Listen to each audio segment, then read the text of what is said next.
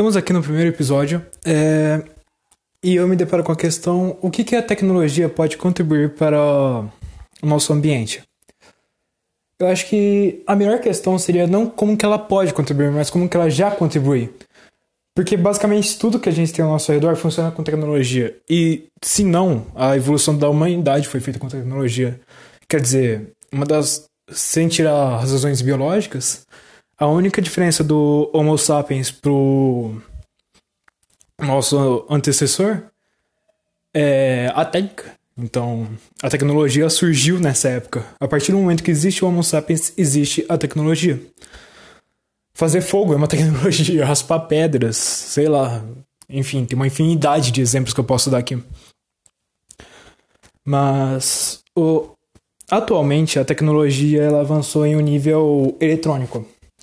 Nós conseguimos usar o movimento de elétrons para fazer coisas que antigamente consideravam ser impossíveis. Logo, isso consegue contribuir para a sociedade de uma forma nunca imaginável. O homem das cavernas ele ficaria velho no, aos 30 anos. Hoje você fica velho aos 60 anos e olhe lá ainda. Então, sim, a tecnologia mudou tudo, ela contribuiu para a humanidade de uma forma incrível. Mas não só de formas positivas, positivas. Igual o fogo mesmo produz carbono, carbono faz o efeito estufa. É uma correlação. O humano raramente cria uma tecnologia com base em não melhorar as condições de vida próprias. Mas, de vez em quando, as consequências dessas tecnologias acabam causando isso. Igual a radiação. O, sem ela a gente não teria nem microondas. Mas também não teria bomba nuclear tal. Então. Empata as coisas, sabe?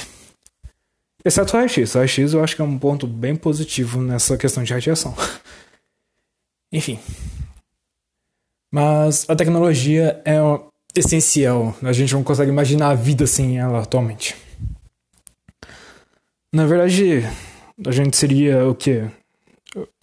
Cachorros ou macacos correndo em meio a uma cidade de prédio sem tecnologia. Não faria sentido. A gente nem seria racional, provavelmente. E é isso. O primeiro episódio do podcast é esse. Em seguida, eu irei disponibilizar o outro. Segundo episódio do podcast. E tem a questão como que a tecnologia pode impactar de maneira positiva e negativa o aprendizagem, o aprendizado. E ela só pode impactar de maneira positiva, porque a tecnologia é a mistura de técnica com gia, a inteligência. Você está manuseando a técnica com inteligência. Logo, de qualquer forma, você vai estar aprendendo com aquilo. Se você errar, você vai aprender. Se você se distrair com aquilo, você vai aprender uma outra coisa, mas não é seu foco. Logo, você sempre está tendo um vínculo. O, o que tem muita pessoa que acaba acontecendo é a questão de se distrair demais com os meios eletrônicos e perder o foco no meio mais importante. Tipo, vamos supor que você está em aula e você está mexendo no seu celular. A questão clássica de escola. Mas, mesmo aquele aluno que está mexendo no celular, ele está aprendendo, só que não é uma coisa relevante às outras pessoas. É igual, se ele estiver tendo uma conversa besta no WhatsApp, ainda assim é um aprendizado. Ele tá absorvendo o conteúdo daquela conversa. Pode não ser relevante na vida dele, mas naquele momento em si ele tá aprendendo.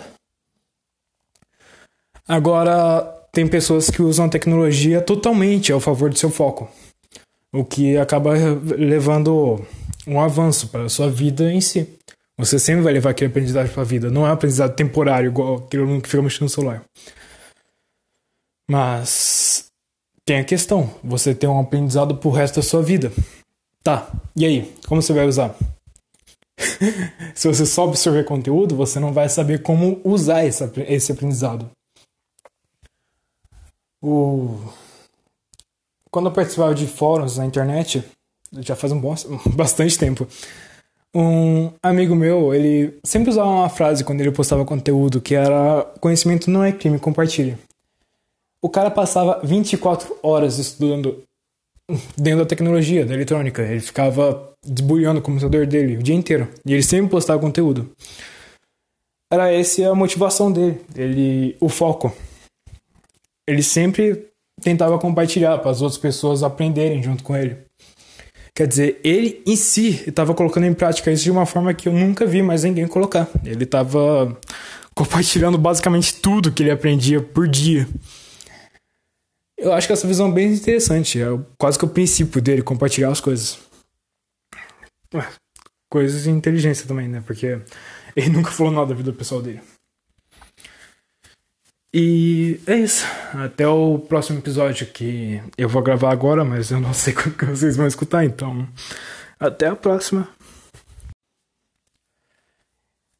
Bem-vindos ao terceiro episódio e aparentemente o último, pelo menos a sequência de trabalho de tecnologia. O... Agora tem a questão: o que a tecnologia pode te motivar a estudar durante o período de confinamento social. Não é bem essa questão, eu só deu uma resumida, desculpa, professora. é... Mas como eu disse no episódio anterior, toda a tecnologia você vai estar tá recebendo aprendizado. Você pode não estar tá exercendo seu foco, mas assim você vai estar aprendendo. Então, logo que isso acontece, você nunca vai desgrudar a tecnologia no confinamento social. Quer dizer, você não tem outra coisa para fazer, provavelmente. Algumas pessoas leem o livro tal, mas. Tá, livro ainda assim é um fruto da tecnologia. Se você for tocar um instrumento musical, ainda assim é fruto da tecnologia. Qualquer coisa que você for fazer é fruto da tecnologia. Se você for conversar com alguém, você vai estar exercendo tecnologia, a tecnologia de falar, de escutar. Não tem como você fugir desse looping. E mas voltando ao como que ela pode te motivar a estudar.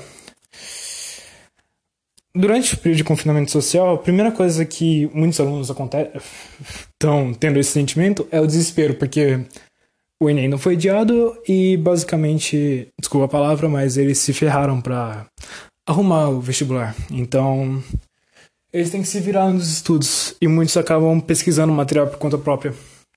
O que isso é bom, o aluno consegue no seu próprio ritmo ele se aprofunda na matéria, tira dúvidas, ele vai indo.